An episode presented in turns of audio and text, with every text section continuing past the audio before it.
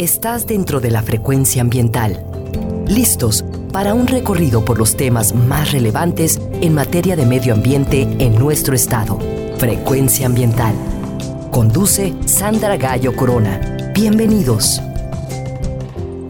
Hola, muy buenas tardes. Bienvenidos a su programa Frecuencia Ambiental. Soy Sandra Gallo y los acompañaré hoy sábado 19 de diciembre hasta las 4 de la tarde. Sean bienvenidos a conocer acerca de los temas ambientales que se generan en Jalisco. Estamos transmitiendo desde la frecuencia de Jalisco Radio en el área metropolitana de Guadalajara a través del 96.3 FM y del 630 de AM. Enviamos muchos saludos a quienes nos escuchan desde Ciudad Guzmán y también a quienes nos acompañan desde la costa de Puerto Vallarta. Puedes sintonizarnos desde tu teléfono móvil o computadora a través de www.jaliscoradio.com. Y si te perdiste nuestro programa en vivo, te invitamos a que nos escuches como podcast a través de la plataforma de Spotify en el enlace gobjal.mx diagonal Spotify Frecuencia Ambiental. Te recuerdo nuestras redes sociales a donde puedes comunicarte con nosotros a través de la página de Facebook Secretaría de Medio Ambiente y Desarrollo Territorial, así como también vía Twitter en arroba semadethal.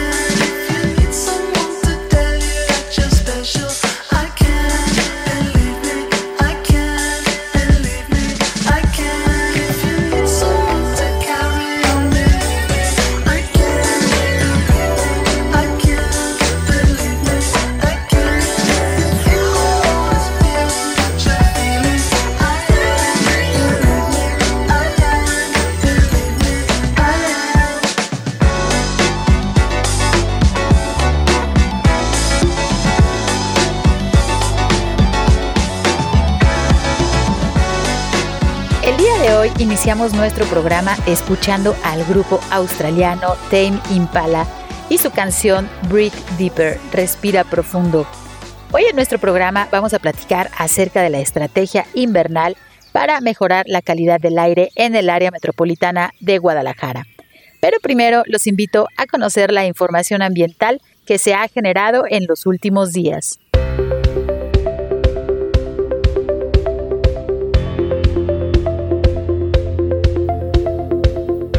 Si necesita realizar algún trámite en la Secretaría de Medio Ambiente y Desarrollo Territorial, el horario de la ventanilla es de 10 de la mañana a 5 de la tarde y puedes realizar tu cita en el teléfono 33 30 30 82 50.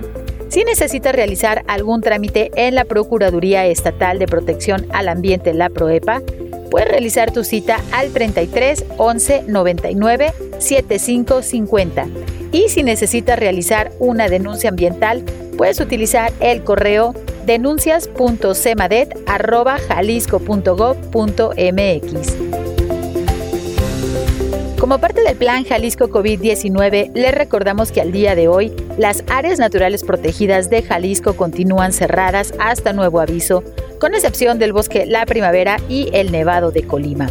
Si visitas el bosque La Primavera, debes seguir el protocolo. El ingreso por la caseta 1, ubicada en Avenida Mariano Otero, se puede realizar de 7 a 11 de la mañana con permanencia hasta las 3 de la tarde. Si tu visita es a través de la caseta 2, por el poblado de la primavera, el horario de ingreso es de 8 de la mañana a las 5 de la tarde. En cada acceso se permite solamente el 50% de la capacidad de visitantes. Te invitamos a consultar el protocolo del bosque La Primavera en el enlace govhal.mx diagonal protocolo BLP. Recuerda que si te cuidas tú, nos cuidamos todos para prevenir contagios por coronavirus. Como parte del Plan Jalisco para la Reactivación Económica, el Gobierno del Estado, a través de la Secretaría de Medio Ambiente y Desarrollo Territorial, así como el Patronato del Nevado de Colima y cuencas adyacentes, establecieron la reapertura gradual del Parque Nacional Nevado de Colima. La visita al Parque Nacional podrá realizarse desde las 8 de la mañana hasta las 7 de la tarde, únicamente por el acceso conocido como Puerto Las Cruces sobre la brecha El Milanés. Recuerde que el Parque Nacional Nevado de Colima es un área natural protegida en donde se realizan acciones para la conservación. Si realizas una visita al parque, te pedimos respetar los señalamientos y cuidar las zonas de reforestación. Puedes consultar el protocolo completo en el enlace gobhal.mx diagonal protocolo Nevado Colima. La Secretaría de Medio Ambiente y Desarrollo Territorial, en colaboración con la Secretaría de Gestión Integral del Agua, instituciones académicas, la sociedad civil organizada y el sector privado, presentaron el Índice de Calidad del Agua para el Río Santiago. Este índice consiste en 17 indicadores que identifican los agentes contaminantes del río Santiago. Si deseas conocer más acerca del índice de calidad del agua, te invitamos a que visites la página de internet riosantiago.jalisco.gov.mx diagonal estrategia. ¿Sabías que en el área metropolitana de Guadalajara se generan más de 5.000 toneladas de basura al día? ¿Sabes cuánta basura estás generando diariamente en tu casa? En Jalisco, todos los residuos deben ser separados en orgánicos, inorgánicos y sanitarios. Recuerda que para mejorar el medio ambiente también puedes ayudar desde casa. Como parte del programa Jalisco Respira, te invitamos a que conozcas la calidad del aire a través del sistema de monitoreo atmosférico. Hace un año se reformó la Ley Estatal de Equilibrio Ecológico de Jalisco, en la que se incluye la prohibición de quemas agrícolas dentro del área metropolitana de Guadalajara para evitar los altos índices de contaminación, especialmente durante el invierno, cuando los contaminantes se quedan atrapados por las bajas temperaturas y todos estamos expuestos a respirarlos. Puedes consultar la cuenta de Twitter arroba así como el enlace govhal.mx diagonal aire y salud, en donde podrás consultar los índices de calidad del aire en tu región, así como las recomendaciones para cuidar tu salud. En días pasados se presentó el Plan de Acción Climática del Área Metropolitana de Guadalajara. Este plan servirá como base para diseñar las acciones que ayudarán a cumplir los compromisos del Acuerdo de París sobre el cambio climático a través de soluciones basadas en evidencia científica a los problemas relacionados con los efectos del calentamiento global. El Plan de Acción Climática del Área Metropolitana de Guadalajara permitirá actuar para convertir el área metropolitana en una ciudad resiliente, incluyente y sustentable con el medio ambiente. El plan se realizó con el acompañamiento de C40, un grupo de ciudades de todo el mundo que unen esfuerzos para enfrentar la emergencia climática, en él se destaca el inventario de gases de efecto invernadero, el análisis de riesgos climáticos del área metropolitana de Guadalajara, así como una ruta de mitigación de dióxido de carbono para los años 2030, 2040 y 2050. El plan está alineado con el Plan Estatal de Gobernanza y Desarrollo, así como con el Programa Estatal de Acción ante el Cambio Climático a través de la Comisión Interinstitucional de Cambio Climático del Estado de Jalisco. A partir de la presentación de este plan, se ha declarado en Jalisco el 14 de diciembre como el Día de la Acción Climática en la metrópoli.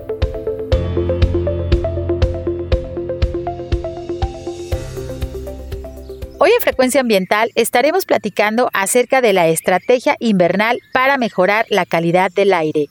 ¿Alguna vez has escuchado acerca de la inversión térmica? La inversión térmica es un proceso natural que afecta la circulación del aire en las capas bajas de la atmósfera. El aire en nuestro planeta se mueve constantemente y las capas que lo forman suelen ordenarse por su temperatura. Las capas más frías comúnmente circulan en la parte alta, y las más calientes se ubican por abajo, es decir, cercanas al suelo. Cuando el aire se mueve con normalidad, hace circular grandes cantidades de polvo, humo y partículas suspendidas, eliminando la contaminación y limpiando la atmósfera de manera natural. Por eso cuando la inversión térmica inmoviliza las capas inferiores cercanas al suelo sobre una ciudad, quedan atrapados los contaminantes suspendidos y la población se expone a respirar un aire más contaminado de lo normal. Cuando este ciclo de movimiento se interrumpe, se forma una capa de aire frío que queda inmóvil sobre el suelo e impide la circulación atmosférica. Este fenómeno se llama inversión térmica y se produce con más frecuencia durante las noches despejadas de invierno. Vamos a ir a nuestra primer pausa, pero regresamos en unos minutos. Ya están aquí con nosotros nuestras invitadas del día de hoy. Los invitamos a quedarse con nosotros. Estamos en una temporada, eh, entrando a la temporada crítica invernal que tiene afectaciones en la eh, disminución de la calidad del aire y estamos en un año particularmente eh, complicado, como siempre, por eh, la vinculación de la mala calidad del aire con el problema del COVID. En el invierno, como todos los inviernos, se presenta un incremento de material particulado en fracción respirable, eh, PM10 y PM2.5, que son hollines, los aerosoles, la arena, el polvo, lo cual tienen la capacidad de mantenerse suspendidos más tiempo debido al problema de inversión térmica y causar mala calidad del aire. Por último, eh, quisiéramos eh, realizar recomendaciones para la ciudadanía. Es muy importante mantenerse al tanto de la información sobre la calidad del aire en redes sociales, en eh, arroba aire y salud AMG y la página web del sistema de monitoreo del aire de Jalisco.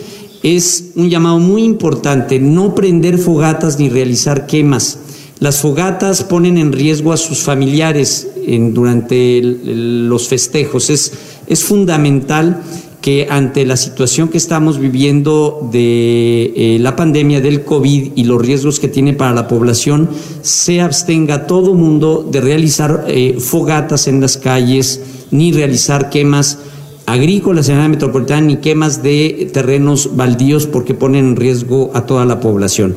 Hay que evitar el uso de la pirotecnia, no solo por la salud, este, la pirotecnia también afecta a otros este, eh, seres que son queridos de muchas familias, que son las mascotas, los perros, que sufren con eh, la presencia de pirotecnia y cohetes, pero sobre todo evitar que en los días de festejos tengamos una degradación de la calidad del aire como la que tuvimos en diciembre, el 24 de diciembre del 2018. Realmente hacemos un llamado a toda la ciudadanía a no utilizar este, pirotecnia durante esta temporada. Hay que mantener los vehículos afinados y en buenas condiciones es eh, fundamental que todo el mundo cumplamos con nuestra responsabilidad de tener nuestro vehículo en buen estado y disminuir el impacto para todos eh, nosotros en, eh, en el estado. Frecuencia ambiental. Vuelve en unos momentos. Quédate con nosotros. Estás sintonizando Frecuencia ambiental. Continuamos.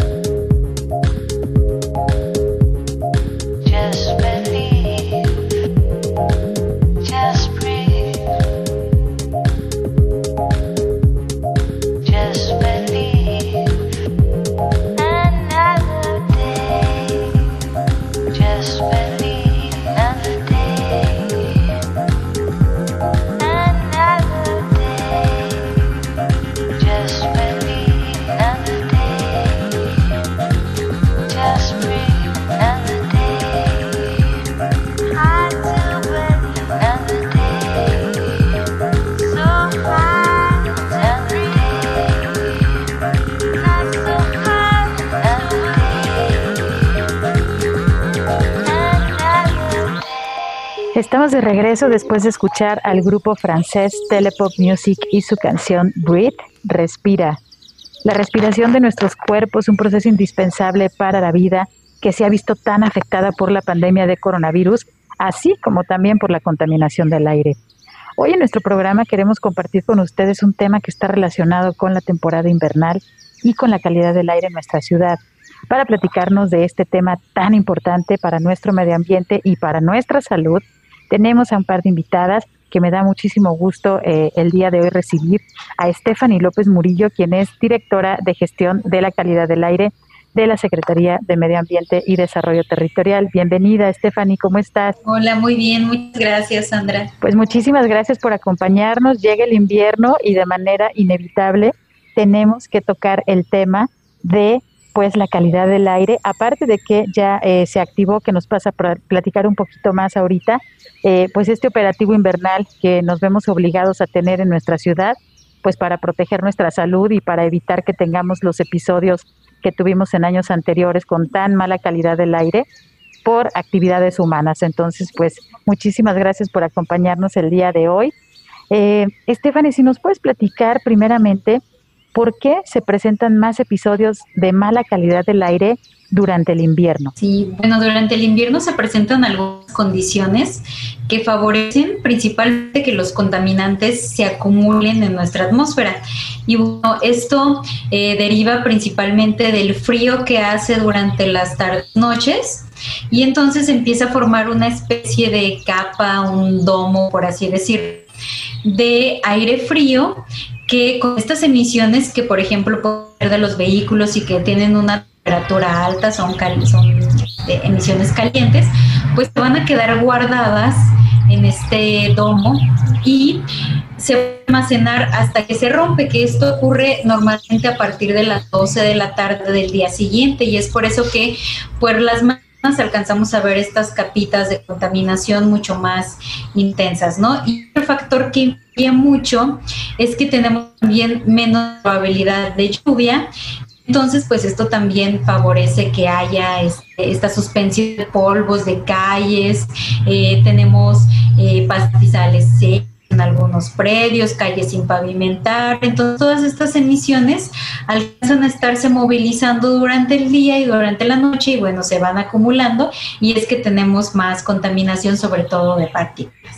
Oye, Stephanie, y aprovechando, bueno, ahorita que te preguntaba eh, qué es lo que sucede durante el invierno, que bueno, es lo que nos, nos comentas y es lo que se sucede, lo que eh, se, se sucede también es eh, la, parte de la inversión térmica, ¿no? Por, por la diferencia de temperaturas, como nos lo mencionas, pero no significa que en el verano estamos también exentos de unas situaciones de contaminación. Y yo platicando contigo me parecía algo súper interesante de que en el verano, con las altas temperaturas y el ozono, también sucede algo este, importante que muchas veces no nos damos cuenta. Platícanos, por favor, qué es lo que sucede en verano y el ozono. Sí, en el verano, bueno, vamos a tener menos partículas porque pues tenemos ya algunos días con lluvia. Sin embargo, hay otros contaminantes y este es el caso de los gases que normalmente difícil y difícilmente podemos no identificarlos visualmente pero eh, irritan bastante las vías respiratorias. Entonces, estas emisiones que pueden ser, o, su nombre químico son los óxidos de nitrógeno, este, los compuestos orgánicos volátiles que provienen de las gasolinas o de algunos solventes, cuando tenemos esta radiación solar muy intensa, pues se van a transformar en este famoso ozono contaminante que, pues como comentamos, es, es bastante irritante para los ojos, para la nariz, para la garganta, y es que tenemos contaminantes diferentes cuando tenemos esta temporada eh, invernal y la temporada de ya sea de lluvias o también el que la primavera que llamamos también estiaje seco. Pues muchas gracias por, por darnos esta información. Es muy importante saber qué sucede pues en el aire que estamos respirando y también que todas las actividades humanas que se realizan pues no nada más en el área metropolitana de Guadalajara, sino en todas las ciudades, pues tienen un efecto, ¿no? Que son estos contaminantes eh, hacia el aire. Platícanos, Fanny, eh, ¿ustedes tienen ya identificadas las fuentes de contaminación en el área metropolitana de Guadalajara? ¿Cuáles son estas fuentes? Ahorita nos mencionabas algo de las calles, por ejemplo, que no están pavimentadas, que pasan los automóviles, se levanta ese polvo, pero ¿qué otras fuentes de contaminación de maneras importantes tenemos en el área metropolitana de Guadalajara? Y bueno, una de las principales fuentes de contaminación, sobre todo de gases contaminantes, son los vehículos en circulación. Tenemos un índice eh, de motorización muy alto en, el estado, más o menos dos, dos, dos personas por vehículo. Entonces estamos, estamos hablando de que hay un, una gran, un gran número de estas fuentes emisoras, sin embargo no son las únicas, eh, tenemos zonas industriales dentro del área metropolitana como es en la zona de Miravalle, que es una de las más antiguas, donde tenemos eh, por ejemplo cementeras, que si bien pueden tener algunos sistemas para control de emisiones, pues también entran y salen frecuentemente estos vehículos de carga que entre sus llantas o en esta eh, pues aditamentos donde no está como completamente cubierto el material geológico que puedan estar movilizando, pues pueden estarse suspendiendo y es eh, contaminación que estamos respirando. Eh, sí, justamente también esta parte de las calles no pavimentadas, pero tenemos algunas actividades como son quemas agrícolas que se dan también dentro del área metropolitana, en los, sobre todo en los, en los límites municipales lo que sería el salto cercano a Tlaquepaque, los límites con Guadalajara, eh, con eh, también Tonalá, que tenemos todavía una actividad agrícola importante, también el, el, municipio de Zapopan, ¿no? Y cuando se hacen estas quemas agrícolas, se genera también una gran cantidad de, de emisiones contaminantes.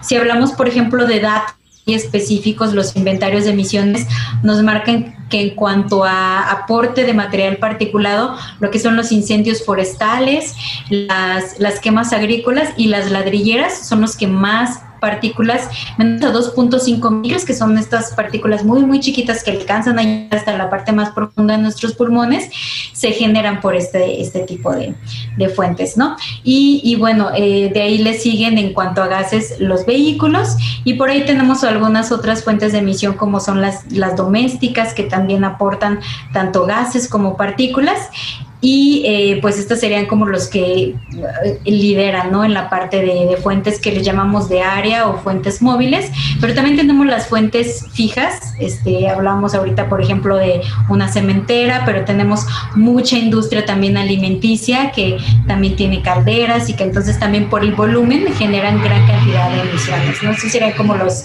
los que más eh, destacan en cuanto a generación. Bueno, queridos radioescuchas, pues ustedes están ahorita escuchando las diferentes fuentes contaminantes.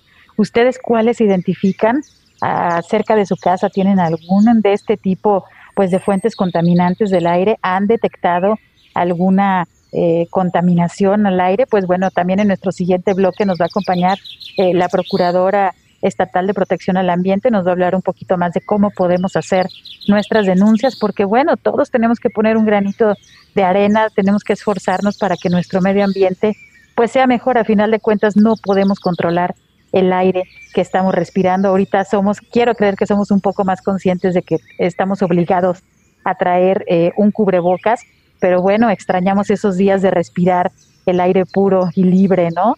Eh, no tener que, utilizar estos cubrebocas.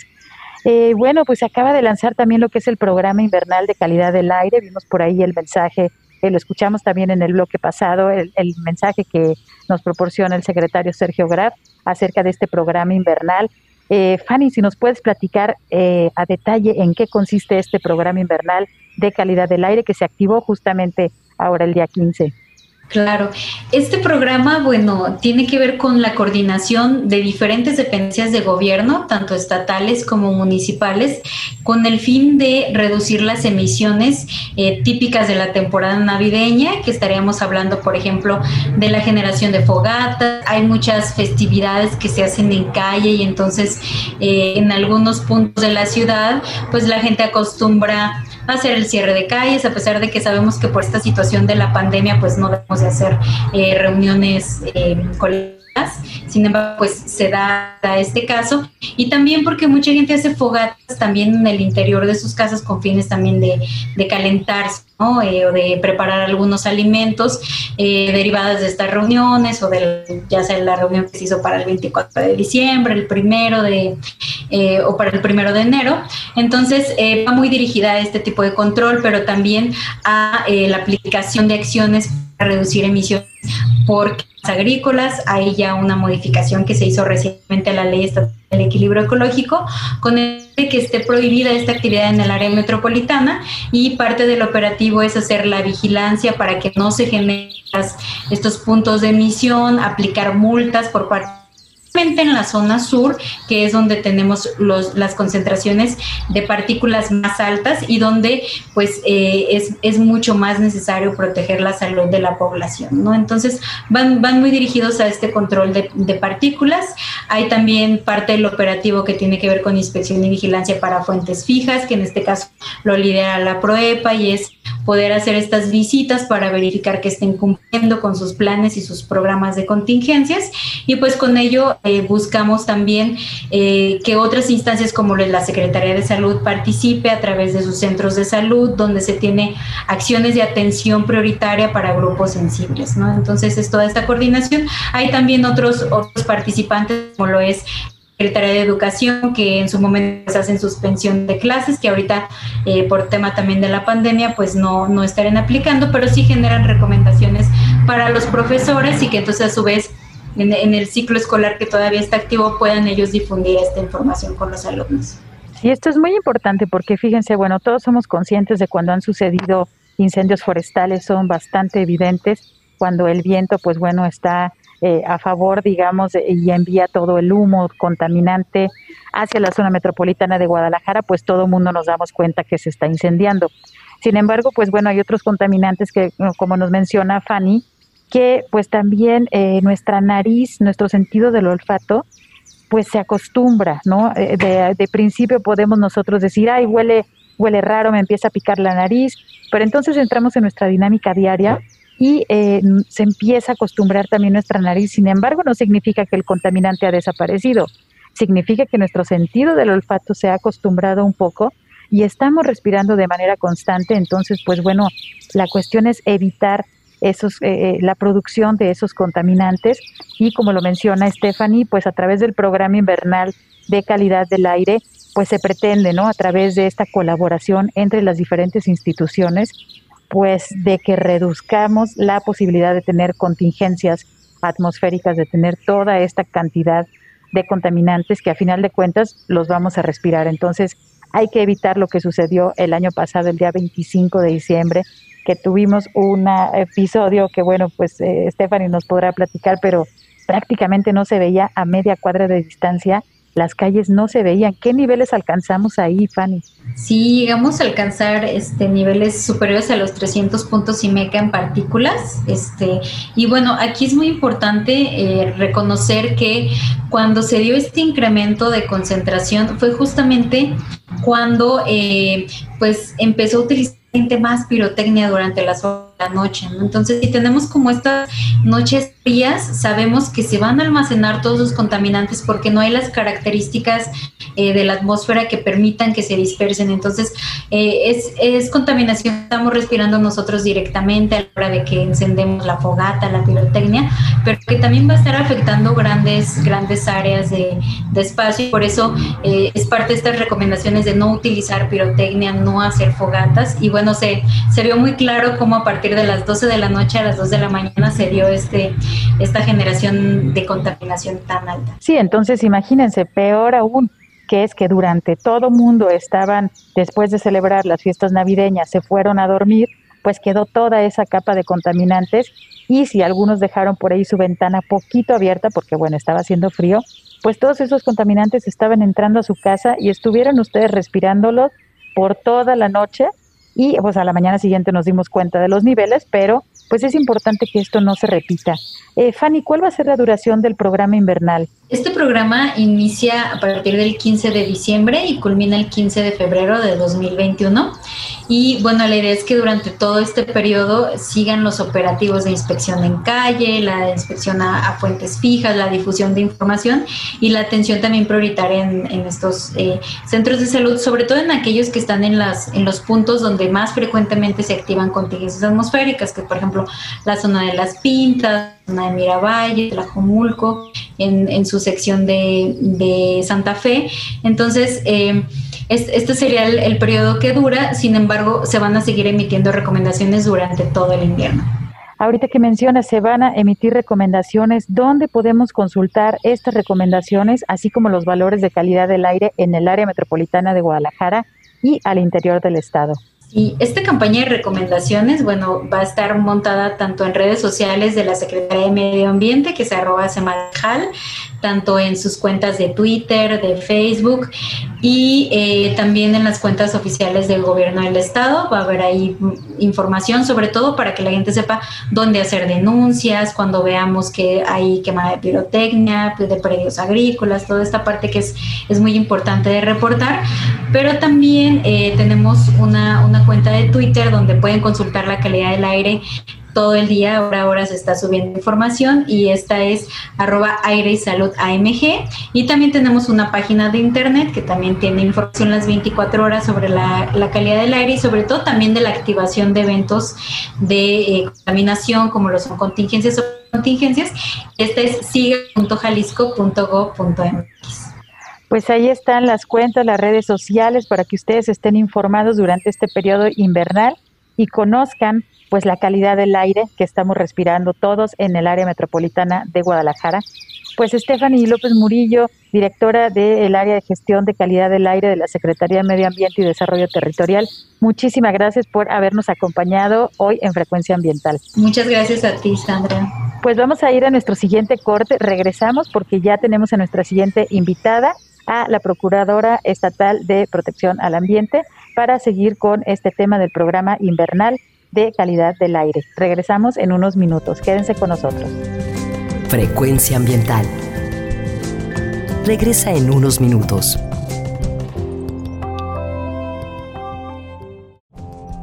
Estamos en la misma frecuencia. Frecuencia ambiental. Seguimos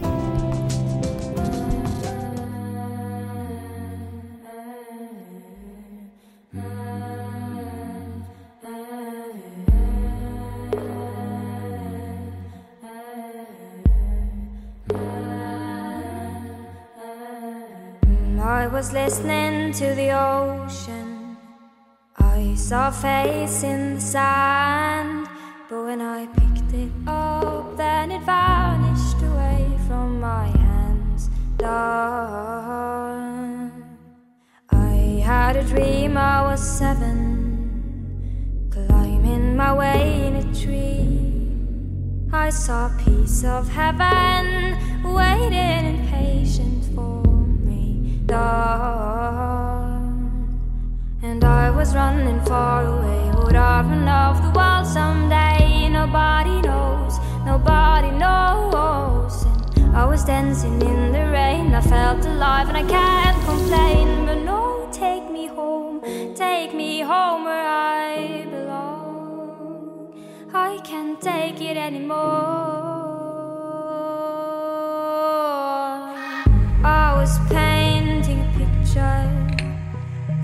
Picture was a painting of you, and for a moment I thought you were happy but then again it wasn't true. And all this time I have been lying, oh, lying in secret to myself.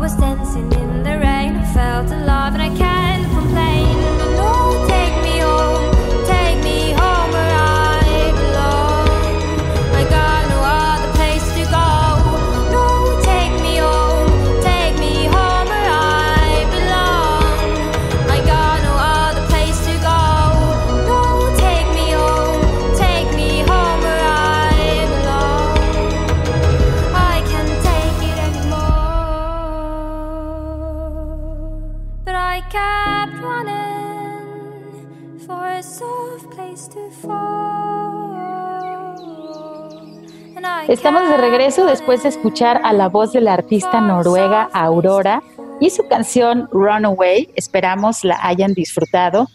Hoy estamos platicando acerca del programa invernal en materia de calidad del aire que fue activado el pasado 15 de diciembre y que se mantendrá hasta el próximo 15 de febrero con el objetivo de reducir la contaminación ambiental y reducir las afectaciones que los periodos de alerta o posible contingencia atmosférica pueden ocasionar en nuestra salud. Quiero presentarles a nuestra siguiente invitada. Nos acompaña la maestra Diana Padilla Martínez, quien es la titular de la Procuraduría Estatal de Protección al Ambiente, por sus siglas conocida como la PROEPA. Procuradora, bienvenida, buenas tardes. Hola, ¿qué tal, Sandra? Buenas tardes y te agradezco mucho la invitación a tu programa. A la orden. Muchísimas gracias por acompañarnos. Y bueno, pues eh, yo creo que una pregunta obligada para nuestros radioescuchas también que conozcan un poquito más acerca de, eh, pues bueno, qué, qué hace, qué funciones tiene la, la Procuraduría y si nos puedes platicar qué faltas ambientales son las que se atienden desde la PROEPA. Sí, mira, eh, nosotros, bueno, en general lo que buscamos es el cumplimiento de la normativa ambiental aplicable al Estado, eh, que es básicamente la, toda la contaminación que se genera por fuentes fijas y te voy a dar algunos ejemplos. En primer lugar, eh, una gran parte de nuestra actividad tiene que ver con la revisión del adecuado manejo de los residuos de manejo especial que aquí se podrían identificar que hay dos rubros, los que son los grandes generadores de los residuos sólidos urbanos y por otro lado aquellos residuos que se derivan de las actividades agroindustriales. Por eso es que nosotros estamos muy enfocados al tema de revisión a industrias, así como granjas, granjas de todo tipo, bovinas, eh, porcinas, etcétera, ¿no? Entonces, ese es un, un gran bloque. Eh, ¿Y qué tipo de residuo puede ser? Por ejemplo, eh, la cerdaza, la vinaza, que es la que se deriva de la industria del tequila, bagazo. Eh, entonces, todo eso tiene que tener un adecuado manejo para prevenir cualquier tipo de contaminación y nosotros revisamos en todo el ciclo del manejo, ¿no? Desde la generación la recolección, el compostaje y se le dé su adecuada disposición. Revisamos en cada paso del camino que todos aquellos que intervienen estén autorizados y cumplan tanto con las normas ambientales como las federales y bueno, las leyes nos manejan. En segundo lugar, bueno, revisamos de manera particular la operación de los rellenos sanitarios. Esto es lo que coloquialmente se le conoce basureros o vertederos. Tienen que seguir unas reglas de operación que están en la norma 83 de la Semarnat eh, para asegurar y prevenir cualquier tipo de riesgo ambiental a la población, ¿no? Por toda la basura que reciben, los lixiviados, las emisiones, etcétera. En tercer lugar, bueno, en tema de emisiones, nosotros revisamos básicamente lo que es ruido, y bueno, las contaminaciones por las emisiones y también tengo que aclarar que es únicamente para industrias. Ahí sí tenemos que hacer una diferenciación de lo que hace el municipio, que ellos revisan el tema de ruido en comercios y servicios, como bares, cantinas, restaurantes, etcétera, inclusive vecinales, y nosotros nos enfocamos únicamente al tema de industria, o sea, por fuentes fijas de contaminación industrial. Y por último, en lo que tiene que ver con la manifestación de impacto ambiental, hay materias que también le tocan al Estado, por ejemplo, construcciones fuera de las zonas urbanas, e instalación de rellenos sanitarios o dependiendo del giro industrial, requieren autorización en materia de impacto por parte del Estado. Entonces, a nosotros nos toca ir a revisar tanto si cuenta con dicha autorización y si no, ahí es donde puede ser de clausura de la obra en cuestión, o bien si ya con una autorización, la Secretaría emite un número de condicionantes que tiene que cumplir, entonces la Procuraduría va y revisa que esas condicionantes se estén cumpliendo. Entonces, cualquier tipo de acción en estos rubros es lo que nosotros verificamos y en todo caso determinamos las infracciones y las sanciones. Sí, pues muy importante lo que nos comentas. Consideramos también, este, pues si, si Jalisco consideramos que es eh, el gigante agroalimentario, pues también tenemos todas estas industrias que nos mencionas. Obviamente somos un estado tequilero y pues para generar ese tequila tan rico que nos gusta, este, pues ahora sí que paladear, para la producción, pues también se generan residuos. Entonces es importante, a lo mejor para el público en general, eh, no sabemos a veces diferenciar eh, las faltas ambientales que atiende el municipio, el Estado y la Federación, pero es importante porque si nosotros vemos algo que está mal y quisiéramos realizar estos reportes, pues bueno, es importante también ir a, las páginas, ¿no? También ahí hay mucha información, pero pues a través también de este tipo de entrevistas podemos orientarnos poco a poco. Sabemos que la situación legal no es eh, eh, fácil, ¿no? Para el público en general, pero vale la pena también como ciudadanos que eh, nos responsabilicemos en informarnos y saber qué tipo de acciones nosotros podemos colaborar para mejorar el medio ambiente. Procuradora, si observamos una fuente que esté emitiendo contaminación al aire, como es una industria, como ahorita nos lo mencionas, ¿Cuál es el, el procedimiento para reportar y cómo procede eh, la PROEPA para atender este tipo de situaciones? Sí, mira, eh, efectivamente la ley estatal de protección al ambiente nos establece cuál es el procedimiento a seguir. Es muy sencillo. Eh, nosotros nos encargamos de atender todo lo que son las denominadas denuncias populares o denuncias ciudadanas. Y tanto en el tema de emisiones como en cualquier otra de las materias que mencioné antes, nosotros recibimos denuncias, puede ser cualquiera de las tres vías, la telefónica, eh, por vía correo o bien presencial. Eh, por, teléfono, digo, igual de una vez puedo aprovechar para dar ese dato. Eh, nuestro, teléfono es el 33 11 99 75 50 en las extensiones 56 216 y 56 217. Ahorita por el tema de la contingencia sanitaria, eh, por las restricciones de los horarios, trabajando de, un, de 10 de la mañana a 5 de la tarde mismo si la atención es presencial, estamos nosotros en el mismo edificio donde está la Secretaría de Medio Ambiente, en la Avenida Circunvalación Agustíñez 2343, tercer piso, donde también atendemos de lunes a viernes de las 10 de la mañana a las 5 de la tarde con todas las debidas medidas sanitarias para el ingreso, el filtro sanitario, pero aquí muchas veces si la persona no sabe cómo redactar una denuncia, eh, cómo explicarla, vienen y nosotros aquí tenemos formatos, tenemos personal que se encarga de hacerle preguntas para que a través de las preguntas poder recabar todos los datos que nosotros necesitamos para llevar a cabo una denuncia. Y por último, nuestro correo es denuncias.semadet.jalisco.gov.mx. Entonces nosotros con eso ya le damos trámite a la denuncia e inclusive eso que mencionabas tú al principio, que a veces es difícil diferenciar para el ciudadano qué le toca conocer a la federación o al estado del municipio. De todas maneras, nosotros si recibimos algo que nosotros advertimos que no sea competencia de nosotros, también hacemos esa labor de gestión de hacer el oficio correspondiente de denuncia, lo remitimos a la autoridad competente y le damos seguimiento para efectos de darle una respuesta puntual al ciudadano. Pues muy importante, ahí está la información para poder eh, realizar alguna denuncia ciudadana en materia de medio ambiente ante la Procuraduría Estatal de Protección al Ambiente. Y fíjense que el año pasado sucedió algo muy interesante aquí en Jalisco y fue la actualización de la Ley Estatal de Equilibrio Ecológico para la Protección al Ambiente, en donde eh, se prohíben las quemas agropecuarias dentro del área metropolitana de Guadalajara. Eh, aquí me gustaría, si nos puedes platicar, eh, Procuradora, ante esta modificación, y bueno, que es muy bueno porque la idea es reducir estos periodos de contingencia ambiental que tuvimos el año pasado, justamente el día 25 de diciembre, en donde no se veía prácticamente ni a media cuadra, era una calidad del aire muy mala y ahora pues imagínense con el tema de la contingencia este, sanitaria que tenemos por COVID, pues eso no, no debemos de llegar a esos mismos eh, niveles. ¿Cómo, Procuradora, deben de proceder los municipios ante esta eh, eh, actualización de la LEPA? y a dónde podemos como ciudadanos reportar una quema. Sí, mira, como bien dices, esta reforma a la LEPA tiene por objeto eh, establecer dos de prohibiciones.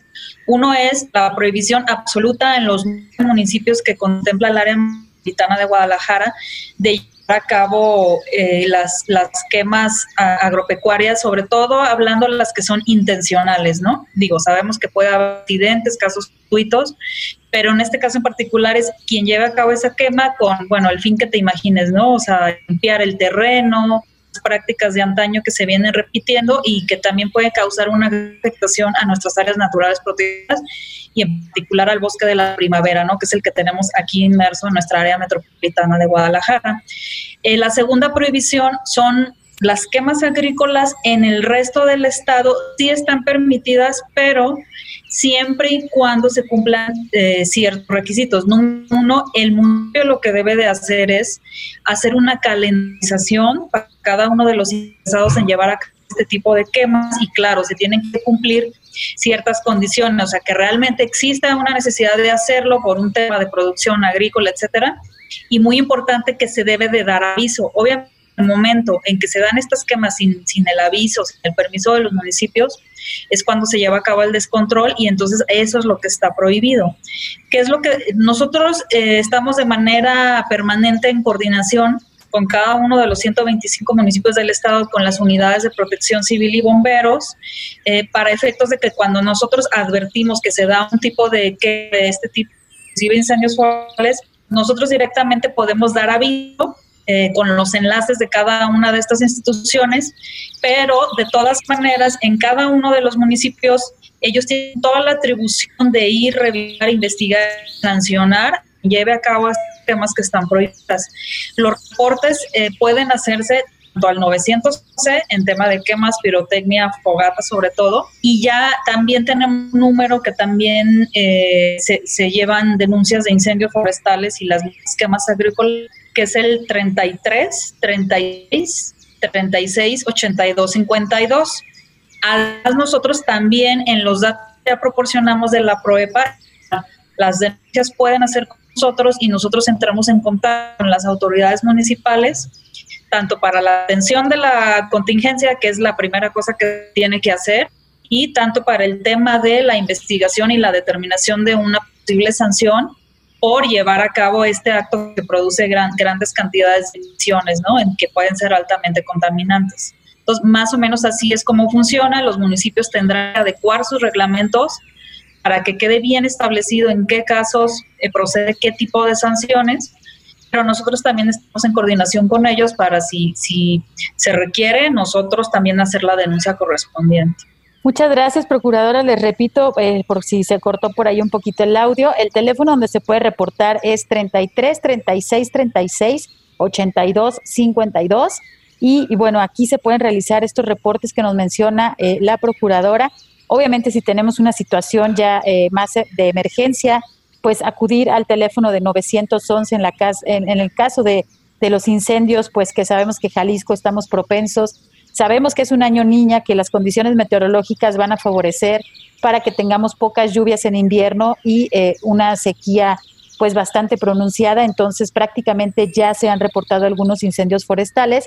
Les pedimos a todos, bueno, pues realizar acciones de prevención y en el caso eh, de las personas que tengan pues estos terrenos agropecuarios en los alrededores del área metropolitana de Guadalajara, realizar, ponerse en contacto con sus municipios para anotarse en este calendario y pues llevar un poco más de orden y sobre todo que si el fuego se sale de las manos, pues poder atenderlo, ¿no? De manera inmediata y no ocasionar estos grandes incendios que hemos tenido aquí pues eh, eh, en nuestro bosque de la primavera y en otras áreas naturales protegidas, ¿no? Que sabemos que, que pues son nuestra joya que tenemos en Jalisco y debemos de, de protegerlos.